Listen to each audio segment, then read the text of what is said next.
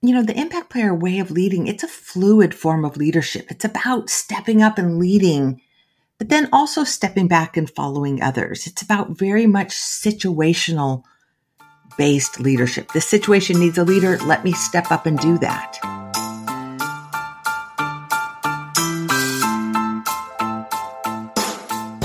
Herzlich willkommen zum Female Leadership Podcast. Mein Name ist Vera Strauch und ich bin Host hier im Podcast, in dem es darum geht, dass du deinen ganz eigenen Stil im Job und Leben findest und deinen Weg mutig und selbstbewusst gehst. In dieser Folge habe ich einen ganz besonderen Gast zu Besuch und zwar die Autorin und Wissenschaftlerin Liz Wiseman. Liz forscht seit vielen Jahren zu Themen rund um Führung Liz ist außerdem Executive Advisor und berät Führungspersönlichkeiten aus der Wirtschaft über den Globus verteilt zu Führungsfragen. Bekannt sind ihre New York Times Bestseller Multipliers, The Multiplier Effect und ihre Wall Street Journal Bestsellers Rookie Smarts und ihr neuestes Buch Impact Players. Wir haben uns über genau die unterhalten, nämlich über die Menschen, die ganz besonders großen Impact haben in Organisationen. Wer ist das? Wie wird man so? Und kann jeder zu einem Impact Player werden? Das sind Fragen, über die wir uns unterhalten haben, darüber, was bedeutet eigentlich Führung? Wie sieht Führung in der Zukunft aus? Was können starke Führungskräfte machen? Welchen Unterschied machen sie? Wie führen sie dazu, dass andere Menschen noch besser werden und wir gemeinsam über uns hinauswachsen?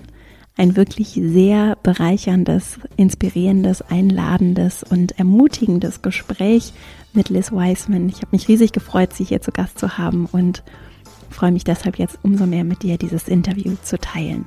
Ganz viel Freude beim Hören und dann legen wir gleich mal los. On the show today is Liz Wiseman. Liz is a researcher and author of New York Times bestsellers, Multipliers, The Multiplier Effect, and the Wall Street Journal bestsellers Rookie Smarts and Impact Players. And in your role as an executive advisor, you're teaching leadership executives around the world. I mean, your experience and your work in your books, it has had such an impact on my work. And uh, I am so happy to have you here. Welcome to the show, Liz. oh, thank you so much. It really, it really is a delight to be here.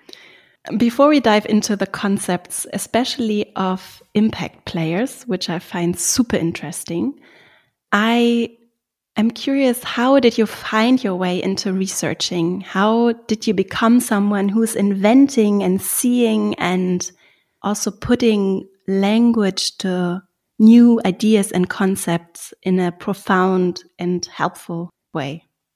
Well, I, I got into this work in some ways I fell into it, but that sounds really passive. Like somehow it was a hole and I just, you know, stepped and fell into it.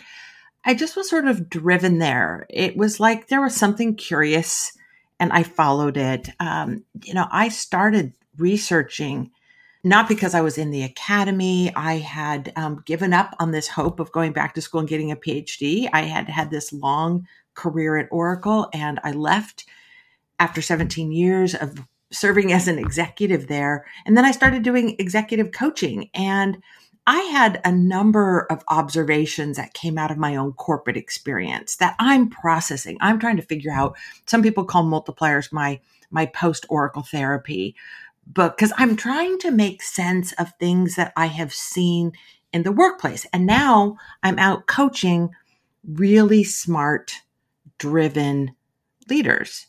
And I'm seeing some of the issues that they're struggling with. And I'm looking at brilliant leaders who kind of shut down people around them.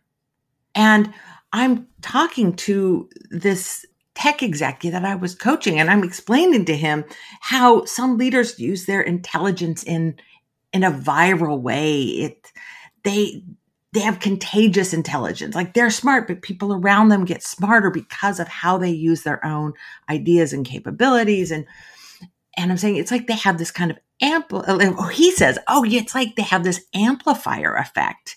And I'm like, "Yeah, but it's kind of more like almost mathematical. It's more multiplier effect." And so that's this conversation that we're having, and I need to find some research to back up this claim I'm making just based on this observation. And I go looking for surely someone has done some research on this. And I go looking out in the Harvard Business Review and I go looking everywhere I can find, and no one's done research on this. And so I did what I had done for two decades in my career up to that point, which is something needed. There was a job that needed to get done and no one else had done it. So I'm like, well, why not me? And it, it just was, it needed to be done. And, uh, it didn't feel hard to me. It just felt like a need. And so I followed it and I found out I was actually a pretty good researcher and, um, and that's kind of what I do. I research, I write, I teach. It's like a cycle on repeat. And maybe just very um, on a very high level, how do you approach such an idea? What what would be the first step after you found out no one else did anything in a way that you were looking for on something? What would be the first step or the first thing you would do to research? Well, I think, you know, you you start with, you know, you kind of follow the scientific method. You start with an observation and then you're like, well, what is the question that we're trying to find the answer to? What is the hypothesis we're trying to test? So then you form your question. Mm-hmm. And for me, I started with, you know, why is it that some leaders seem to amplify intelligence and capability in others and other leaders drain it or, you know, suck the life right out of the team might be a more colloquial way to describe it. And so then you try to figure out, well, how do you answer that question? And who really has the answer to the question. I think the thing I did in the research that was a little bit novel was most people study leadership by studying leaders. Mm-hmm. And and they ask, you know, they watch leaders, they ask leaders like what their philosophy is and what they do. And I'm like, a leader certainly doesn't understand the effect they're having on other people. Part of the problem is they're clueless to that. So I went and asked people about their leaders and leaders who had this kind of amplifying effect on them where hard problems get solved, where, you know, there's energy, where there's intelligence and capability. And then I contrasted it to, you know, again, this same person. Um, you know, it's me working for leader A versus me working for leader B. I'm the same person, but in effect, I'm very different around these two leaders.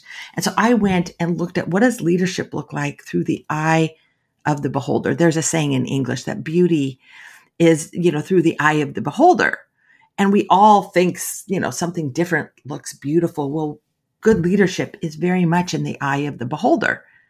And I wanted to know what is it that leaders do that make you brilliant and work at your best and do your best thinking and your best work? What do those kind of leaders do?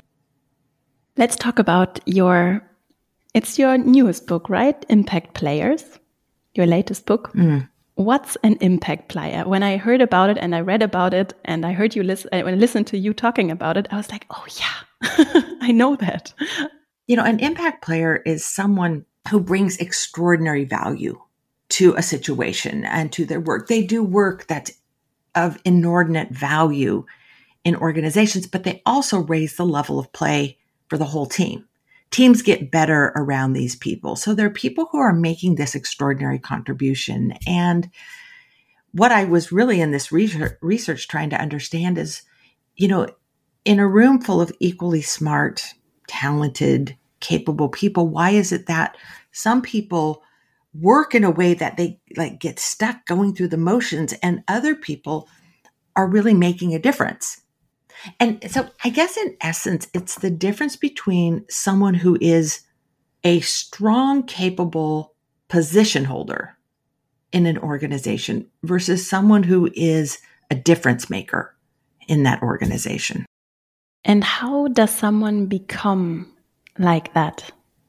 Because I find it very interesting. I also have a team, and I, when I heard about the concept, I, I immediately knew and also from my experience from people I knew these people they came to my mind and I knew exactly who had what you were describing without others being less of value but just in general some people who just that they have something different about them and I'm just curious how does one become like that? Let's start with what we found was different between the impact players and what I call the ordinary contributors. And maybe even before I get into that, it's important to define these terms because the ordinary contributor is not a slacker. It's mm-hmm. not a lackey. It's not someone who's not capable or not doing a good job. They're rock solid contributors, mm-hmm. but they're not the impact players and they're not necessarily difference makers inside organizations. And what we found when we looked at the difference between this is we, we found that they do five things very differently. Mm-hmm. And they handle five types of situations really differently. And these are situations that are, well, let me tell you what the situations are. First is how they deal with messy problems. You know, problems without clear owners, how they deal with number two, unclear roles, where it's not clear who's in charge, which you know, in a lot of work settings feels like every meeting, every project, like lots of collaborators, unclear who's the leader. The third situation is unforeseen obstacles where something out of your control drops in your path and blocks you. The fourth is how they deal with moving targets where goals are changing, budgets are changing, situations are changing, the work is changing while you're working on it. So it's like when the the goal box is moving as you're shooting at it. And then the last is how they deal with um, unrelenting demands, where the workload is increasing faster than your resources are increasing. Um, maybe it's that state of being overwhelmed, like there's just too much for me to do. And each of these situations, I call them everyday challenges because they are everywhere you go. You know, they, they're not um, endemic to one industry or one geography. You're going to find them uh, anywhere you go. They're, they're the perennial challenges of the modern workplace. But what's common across all of these is ambiguity and uncertainty. And so fundamentally, the difference between the impact players and others, the ordinary contributors, is that is how they deal with situations that are fraught with uncertainty and messy. And fundamentally, what they do differently than others is that they move toward those situations. Situations that feel out of their control, like I'm not in charge, but they make themselves in charge. So that's the background to get to the answer to your question is how do you become an impact player? Is you master handling ambiguous and uncertain situations. And that mastery is actually pretty simple. It's simply that you move toward them rather than away from them. I, I, I am am a native Californian and so I, I think a lot in terms of the coast and oceans and waves and you know most of us have had or maybe all of us anyone listening has had this experience where you're sort of standing at the the coast and the ocean and you know you see a big wave coming and you have to make a decision. What do you do with it? Do you kind of turn your back on it and head back to shore or do you dive into it? And you know the experienced surfers and ocean swimmers they dive into those waves. Like they realize that that wave is bigger than them that it's likely to tumble them but instead of just standing there and letting it tumble them they take control of the wave by you know going through it and under that wave. And it's very much what the impact players do. They move toward uncertainty and then they turn it into opportunity. And from a perspective of culture and also leadership, it's interesting what, not just from an inside perspective, but also from the outside, helps me to develop in that direction. Because that's what, I mean, I cannot influence directly what um, others are doing in their inside and how they, you know, how they handle stuff and how confident they maybe are and solution oriented. But I mean, for me, it's very interesting what I can do in terms of the parameters that I can influence in the outside to help people to develop this mindset. Yeah, I think the way that, so the way they work is they don't necessarily work harder. Mm-hmm. And they're not necessarily working smarter in the way we often talk about this. They're working in a way that is more confident, mm-hmm. more courageous. They're taking charge of situations where they're not really in charge. Mm-hmm. Essentially, they're stepping up and leading in places that nobody told them to lead. Mm-hmm. which is why I'm so excited to be talking to you and your, your views on feminist leadership, because this is something that women tend to be really good at. Like women aren't always in charge. And I think a lot of times women think, oh man, like, what would I do if I were in charge? But I'll tell you what women all around the world are great at is putting themselves in charge of situations where something's gone wrong. Like there's an injustice done there's a need, like there's um, a problem and somebody needs to solve it. And this is something I notice that women do well. And it's not that men don't do this, but they have this ability to say, like, almost like, honey, did you see that? Like, wait a minute, there's a child without a partner in the dance. We should do something about this. It's like one of the things that, like, the heart of women tend to do is we see unmet needs and we rally around them. And it's a form of leadership that is built around rallying and activism. It requires some confidence.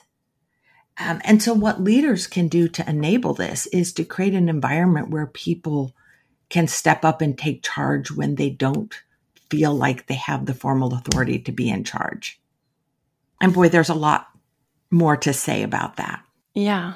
And, and I would like to talk about that because how do I do that? I can, I mean, I can address it directly, but I don't, I might not always get the chance to directly address it. You know what I mean?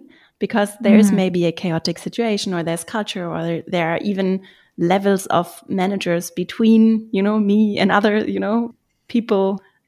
The higher I get in the hierarchy, the more levels of managers are there in between what I do and uh, what people are actually feeling and what the culture is is making possible. Well, I think let's look at it from a couple angles. One is the would-be impact player. Mm-hmm. You know, the, the the woman who wants to to really make a difference and make an impact. Like, what does she need to do? And then let's look at, you know, what is the role of the manager?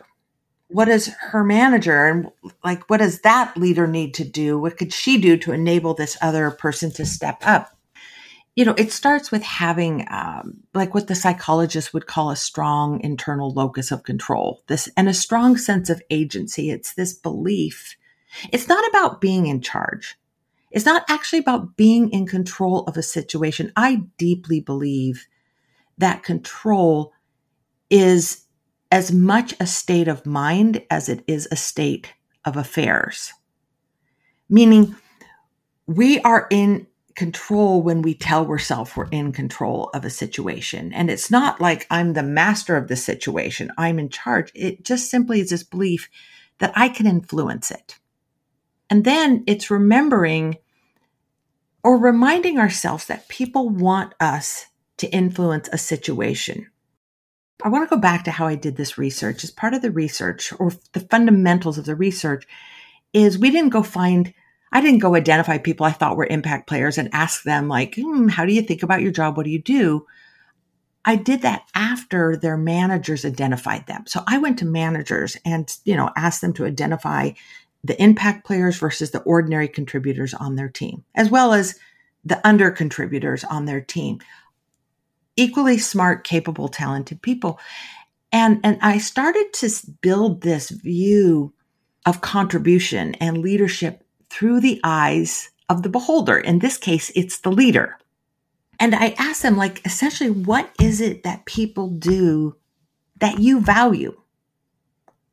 Now, here, here's the list. Um, so I, I, built this list. It was a fun little piece of the research that I kind of threw in at the last minute. I asked 170 managers what is it that people on your team do that really frustrates you?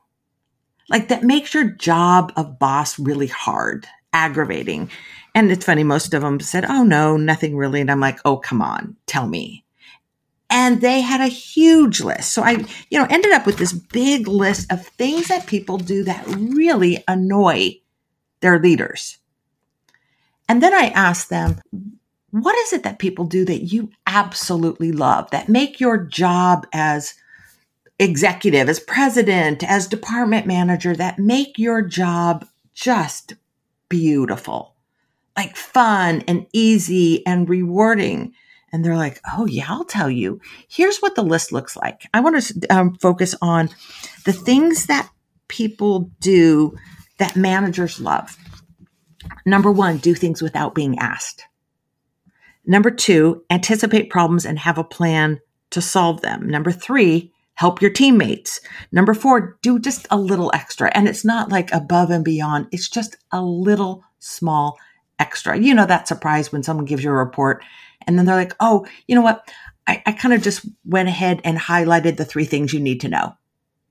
Not a lot of extra work. It's just like, wow, you did that really?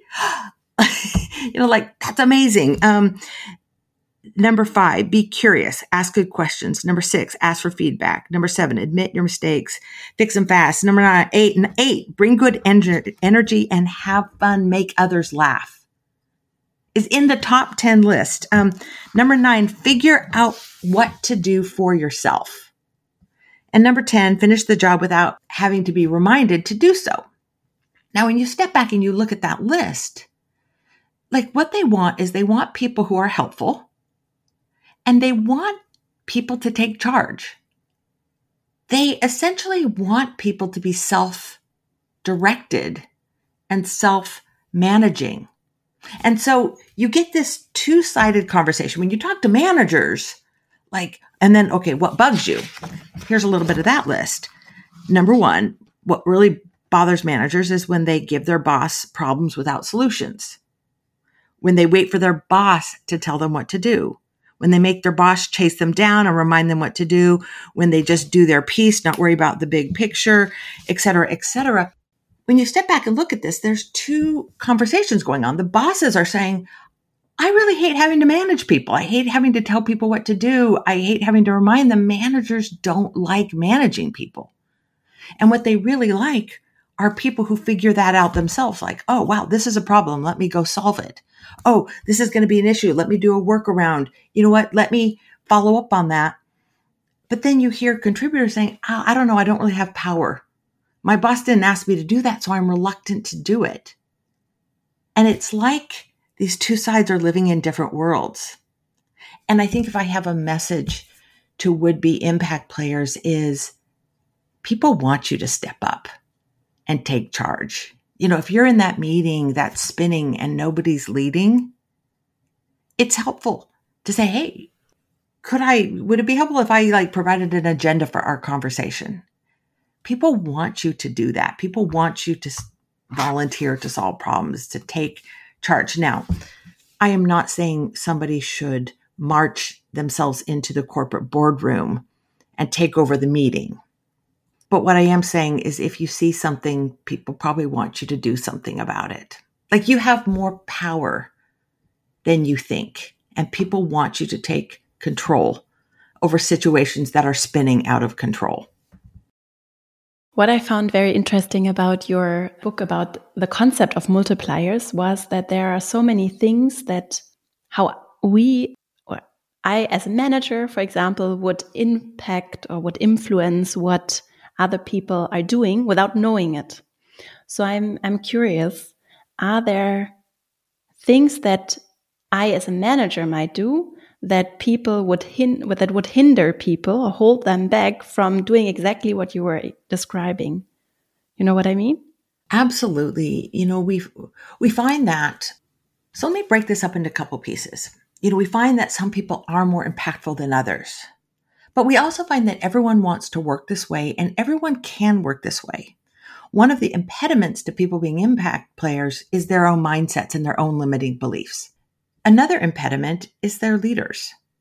You know, the impact player way of leading, it's a fluid form of leadership. It's about stepping up and leading, but then also stepping back and following others. It's about very much situational based leadership. This situation needs a leader. Let me step up and do that but it's very much fluid, uh, like the way one bird, a flock of migrating birds, like has one bird that flies to the front of the V formation and leads, but they don't stay there forever. They rotate back and they let another bird come up. It's a rotating form of leadership. To be able to step up and take charge and to speak out and to take ownership and to finish jobs and wrestle down complex situations, um, we find that the best leaders create a dual environment. And they create an environment of both safety and stretch. And by safety, I mean they make it okay for people to not just do their job, but to do the job that needs to be done, to step out of the bounds of their job description. They need to create safety so people can raise their hand and say, I'd be happy to lead this conversation, or I'm willing to lead that project. But they also create safety so that people can step back and not have to lead all the time, which I believe is one of the things that keeps women out of powerful leadership positions. It's because, like, I am already exhausted trying to manage my family, my home front, my relationships, and work. Like, I'm not sure I can take a big job. Well, with fluid leadership, you don't have to be the boss all the time. You can step up, make a difference, roll back, follow others. So the manager has to create safety for people to work this way. They have to create safety for people to say, you know what, this is a big problem. I can't fix it by myself. I'm going to pull in help, but I'm not going to let go of the problem and just hand it off to the higher ups in the organization. All of these require intellectual safety and psychological safety, very much like uh, Amy Edmondson's work out of Harvard. But it also requires stretch. Stretch meaning it requires leaders to be comfortable asking other people to be uncomfortable. It requires leaders who don't let people hang out in easy jobs. It requires leaders who don't let people sort of idle away in um, contributor mode. It's leaders who ask you to do hard things and expect you to stay with it even when it gets hard. And of course, they're willing to back you up and help you get through the hard stuff, but they don't pull back ownership and say, Oh, it's hard. Don't worry, dear. I'll do the hard stuff. They allow you to push through that. But when leaders create both safety and stretch and they bring those together, that's when people are at their very best. I find that so interesting because when you were talking, I was thinking what you were describing, what an impact player is, is very much part of what a good leader is or what a good leader does. So holding this ambiguity, dealing with uncertainty, having the mindset and the behaviors to approach that and taking this, I feel for me, the responsibility, the sense of responsibility and ownership is, is so crucial. And I, I find it so interesting in terms of when we look at the organization of the future and what would be a democratic, more just way of approaching the way that we distribute power, I find it so thrilling and interesting what we would require of people, of each individual to handle that in organizations and all. That's one aspect, the individuals that would form an organization that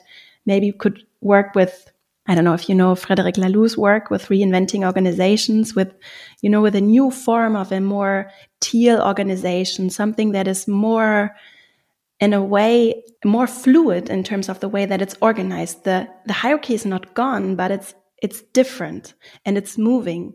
And I'm super into this whole thing and we're trying along with the team. And I think your work is such a, because in the essence, if you say anyone could be that way, you know, anyone could be an impact player. Not everyone is. It is. And it's the kind of leadership you need to have that kind of agile, fluid organization. You know, we've often, historically, we've looked at leadership as people who wield power and who sort of amass power and then they maintain power. Mm-hmm. Like these are the leaders historically. But today's leaders are people who can assume power. Like, and I mean assume. This is sort of a, like a nuance of English on this. So I'm not sure how this works in German, but in English, like to assume power means one, to like you assume a position, you step into a position of power, but it's also in your head to assume that you have power. It's, it's much like an activist says, wait a minute, I could do something about this. I'm going to assume I have power in this situation. But it's not just people who assume power. It's people who share power and who increase power. You know, we often don't like to talk about power. Power has got all sorts of negative connotations, but we need leaders who can hold power but share it and in the process increase the power of the whole organization. Like we need a lot of powerful people. We're trying to do something hard. And um, you talk about the Teal organization. Um, one of the terms I love on this came from two German executives. So it was Thomas and Andreas Strüngmann, who started their company. It was a biotech company. I think they made generic um, pharmaceuticals out of a small village outside of Munich. I think they described it to me as like a village outside of a village, you know, outside of Munich. And they, they built, it was um, Hexal Corporation, and they built this organization with something they called the amoeba model. And their amoeba model was just this understanding that anyone inside of the organization could like an amoeba. They wanted their organization not to be a rigid hierarchy, but they wanted people like to change shape and move toward the problem. And I remember the one example they talked about was the assistant in the customer service department who saw this recurring issue with customer service. And she's like, wow, we really need to create a dashboard so our customers can like see when blah, blah, blah. And she just like kind of raised her head and said, I'd like to do this. She then assembles a team. They go and they solve that problem. And they just, it's about letting talent flow to where it's needed. And it really is, it's assumptive leadership. I'm going to assume I have power. I'm going to assume a position of power. I'm going to share that power. I'm going to share the success. And then when I'm done, I'm going to roll back to like my day job or to sort of my base position so I can be ready for the next thing. And once that is happening, what's also happening is that I, no matter in which position I am, no matter how high up I might be, I, I get more windows of opportunity or more windows in which I can just lean back what you were describing earlier and just relax. And I don't always have to hold everything by myself because in the traditional way of, organi- of organizing power in any organization, and that just doesn't have to be just in the private sector, I sometimes find it almost inhuman how much responsibility is distributed to single people. I mean, it can't be the best solution. And so that's a, I think it's a beautiful way. I think you are exactly right, Vera. It's, it just can't be the best way. And, you know, as someone who's studied leadership and coached a lot of executives, people who hold really significant positions and power, when you really look under the cover of their life and their job and you really understand they they have a debilitating amount of pressure and it's lonely in those organizations and they develop a distorted sense of reality because people don't tell them the truth and they they carry so much pressure that they often fail to look up and see what's going on around them. it just can't be a good way of working for some people to feel this crippling sense of power and pressure and other other people to be underutilized i think it was one of the things that drove me in multipliers is i said wait a minute, our organizations are full of, of teams where certain people feel overworked and other people feel deeply underutilized. Yeah, can't we share? Can't we balance this out? And but then when I did my research for impact players, you find managers desperately wanting people to step up and help them lead the team. They want deputies, they want assistants. And I don't mean secretaries, I mean people who will assist them in the leading of the team. You know, they want to multiply the number of leaders they have inside the organization. Now, not every manager, like there, I'm sure there are dozens, hundreds of people listening who are like, Liz, you haven't met my boss. My boss doesn't want that. So, yeah, there are some people where doing that kind of assumptive leadership might be dangerous. You know if that's the case. But what I would challenge people is your boss probably wants you to step up far more than you believe. And there's ways to do it that you don't get your hand slapped. You get kind of a high five. And part of the work that I do also here with this podcast for many years now is that I I would love it if everyone would just feel comfortable with the word leadership or any other word that we would use at that time, but in the future. But I think in an ideal world, we would all just take the power and work with it and also feel I don't think that entitled is the right word, that but that we are allowed, that any one of us is allowed to take it and to feel like this can be his, her own thing. Because once this way up the ladder or into the organization and your way to towards more power and more impact the way that you want to have it yeah and the way that it's fitting for your talents and your strength if that way is only open for certain people with certain backgrounds who have certain who feel like this is a way where they would not only be able to open a door but also feel welcome. If we are not being if we're not able to do that we will never have a just way of accessing power of distributing power and we will not find the best way in politics but also in business to really contribute and make a difference and do good things in the best possible way, or I would I would say in a way that is moving forward. And mm-hmm. I think mm-hmm. it's it's so much about this leadership concept. And I, I wanted to ask you if you think that anyone can be a leader, because I would love that. And I think if anyone could be a multiplier, why not be a leader? Well, okay, so let's demystify what it means to be a leader. Mm-hmm.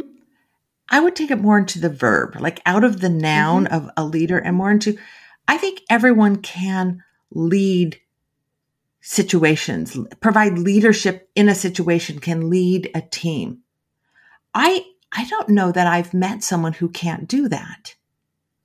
And you think back, now there might be some people who have some, some physical or neurological challenges that that might not be possible for them that is true.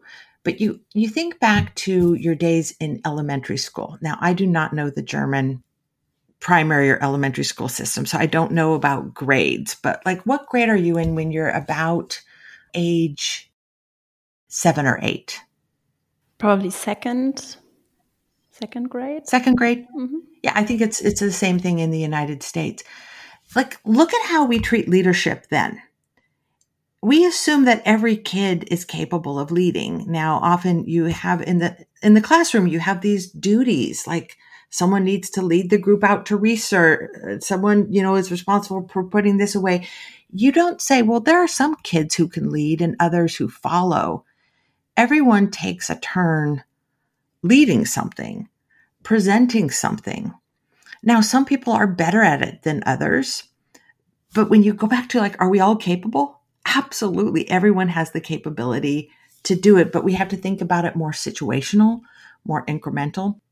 I want to share a, metaphor that keeps coming through my mind. I think our organizations have been built kind of with the assumption like the way big planes are de- designed. So you take like a huge Airbus, you know, big intercontinental plane for us, you know, Boeing 747, big Airbus. And and like you've got the captains, you know, the pilots up there in the front, and you've they're sort of like executives in the scenario, and then you've got like the flight attendants, they're sort of middle management, and then you got all the passengers who are sort of like, well, we're kind of along for the ride, and you don't really get to go and open up the cockpit and go and sort of help them fly the plane. Our organizations are built this way, but most of us are in scenarios where there's just a lot going on and there's more than the leaders know and can handle. They're more than their instruments. Now, I want to compare it to a flight I took when I was going to an island off of an island, probably off an island. So it's a little tiny small plane. And my family and I are traveling on this plane. And it's our family, maybe a couple others. This was not our plane. This is not like my personal plane. We were just on somebody's plane and there's a single pilot and us. And it's a little, what we call puddle jumper. And we're getting in, put on our seatbelts, and the pilot turns back to us and he said, Okay, you know, we're going to be up in there for just like 20 minutes or 30 minutes. He said, Keep your eyes open. And if you see anything, tell me about it. And see what? And I'm like, Oh my goodness, what is going on here? And I'm like, I didn't realize we're helping him to fly the plane.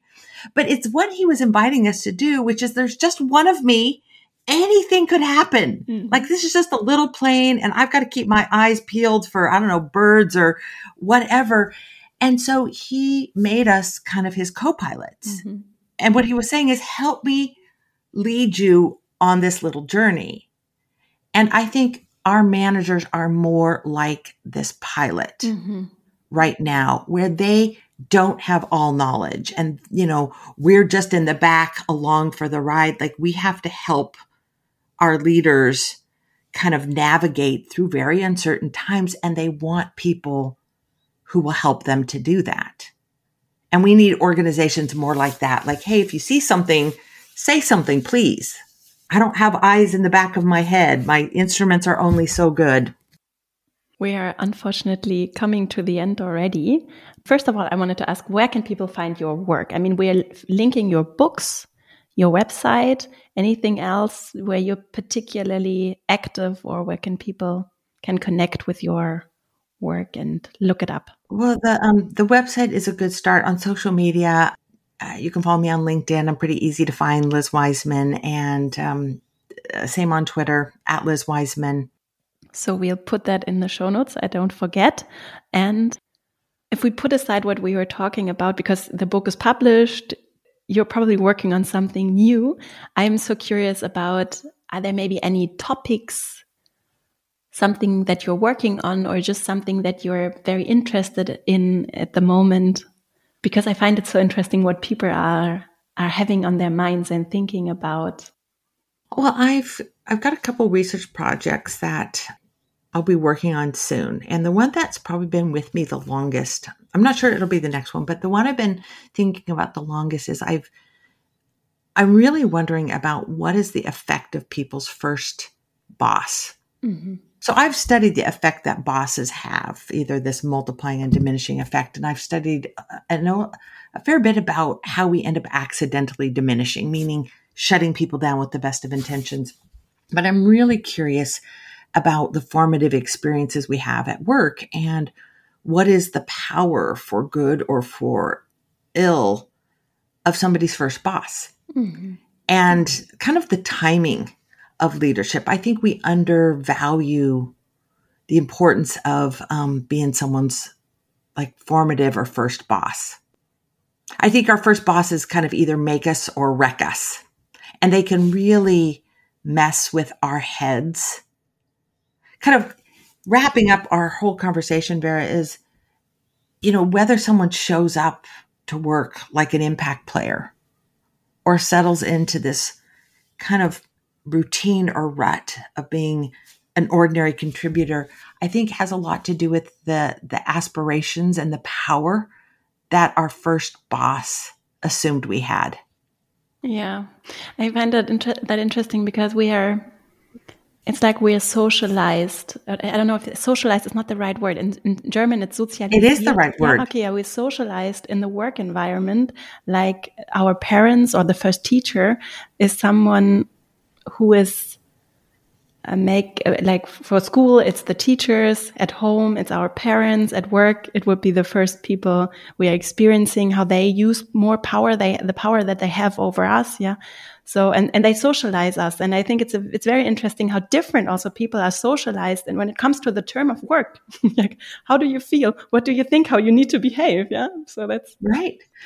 I think of like um, my professors I had when I was a freshman in college, my first year of college, and how those people really shaped my whole college yeah. experience and how I think. And I think about my children who've all been through their freshman year of college. Like kind of the imprint Yeah. that was created by those leaders. And I haven't done this research. It's something I'm fascinated with. But Yeah. what I would urge everyone is if you are somebody's first boss, Yeah.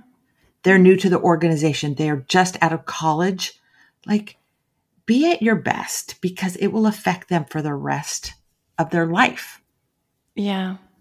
I have a little son and we are we are thinking so much about what environment also because of my experiences in school I had great experience but I also had bad experiences um, with how teachers deal with power. In the end it's all about power. And we're so I'm so It looking is. into different um, concepts of even now he's not even in school it's kindergarten.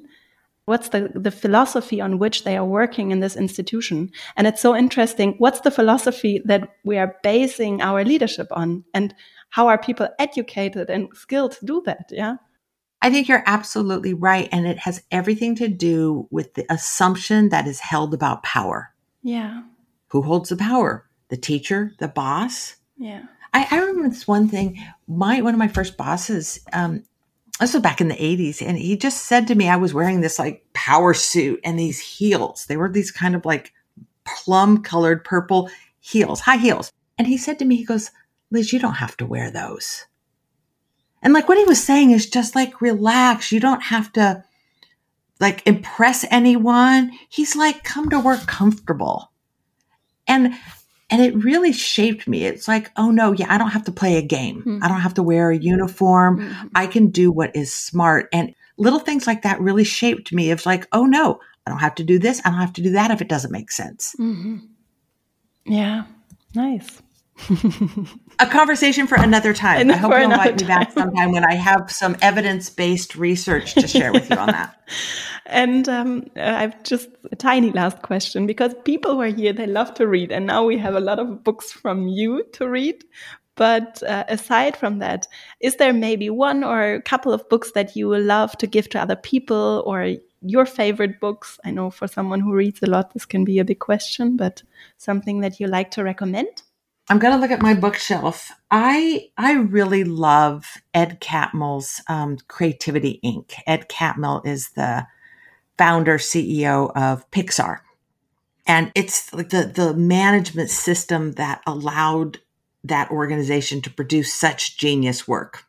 Because it wasn't just a couple geniuses; it was really how they build intelligence all through the organization. I love this book. Um, you can't go wrong reading Mindset by Carol Dweck.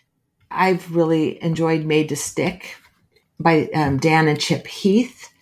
And well, that's probably, that's a lot. Thank you so much, Liz, for your time, for your great work, for being here, and all the best for It's you. absolutely my pleasure. Thank you for, for your leadership and inspiring other people to lead, to just go out there and lead. Thank you. Ich hoffe sehr, dass du genauso viel mitnehmen konntest aus dieser Folge wie ich, dass du für dich auch nochmal vielleicht die Gelegenheit genutzt hast, zu reflektieren darüber, was du beitragen kannst, um andere zu ermutigen, zu empowern, daran zu bestärken, sich aktiv, proaktiv einzubringen und wo du vielleicht auch selbst für dich nochmal hier und da vielleicht Lust hast, das eine oder andere anders zu machen und auszuprobieren. Und natürlich die große Frage, der wir uns hier im Podcast auch immer wieder beschäftigen. Was bedeutet das für die Strukturen und die Kultur, die wir in Zukunft schaffen wollen, in die wir uns auch als Organisationen entwickeln möchten? Mehr dazu kommt hier sicherlich auch an anderer Stelle noch. Jetzt danke ich dir erstmal von Herzen fürs Zuhören, wünsche dir eine richtig schöne Woche und freue mich, wenn wir uns hier nächste Woche wieder hören. Bis dahin und alles Liebe, deine Vera.